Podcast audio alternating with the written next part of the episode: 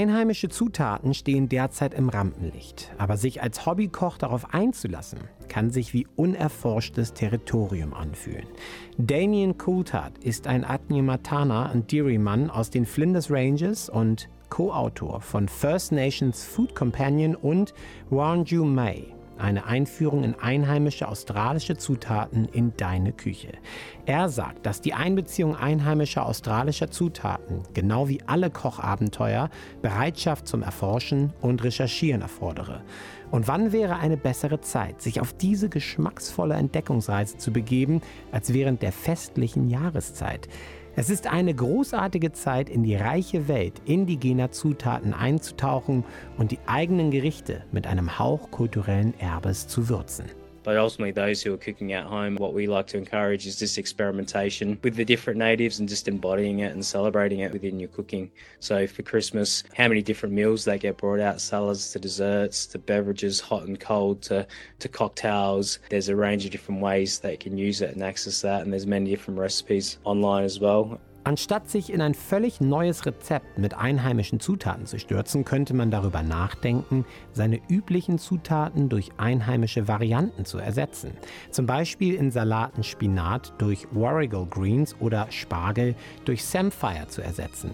Wenn es um Hauptgerichte geht, empfiehlt Coldheart das Marinieren oder Würzen der Mahlzeiten mit einheimischen Zutaten. On mains for Christmas for us, generally it is warm food. So it's your turkey, it's your chicken, it's it's your fish, it's your lamb. So if you're thinking of preparing a lamb, maybe it's preparing that with with saltbush or your chicken or your turkey using Geraldton wax. The Geraldton wax has that beautiful citrus flavor that can be stuffed under the skin. Or if you're someone who absolutely loves fish or anything from from the ocean, so I'm thinking snacks like oysters with finger lime or prawns with finger lime Arabella Douglas, eine Minjunbal-Frau, ist Gründerin von Curry Country, einer führenden Organisation der First Nations, die Verbindung durch kulturelles Erleben ermöglicht.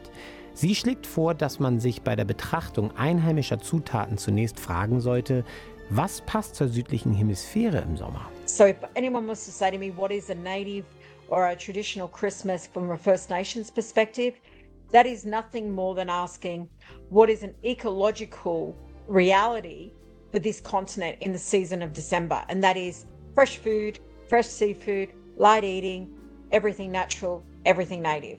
Prawns and seafood. They are extremely on point, both they're native, of course, all seafood is native, but seafood is exactly what we should be eating. Garnelen und Krabben sind für Familie Douglas ein Muss und der Trick besteht darin, passende Beilagen zuzubereiten, betont sie und hebt die Bedeutung der Zubereitung von komplementären Beilagen hervor, um das Erlebnis zu verbessern. We're a common family in the sense that we do all the range of things like fish, seafood, meats all on the same day, but we're very conscious that where you can replace a important ingredient with a native ingredient, you seek to do that. So that's what we try to do.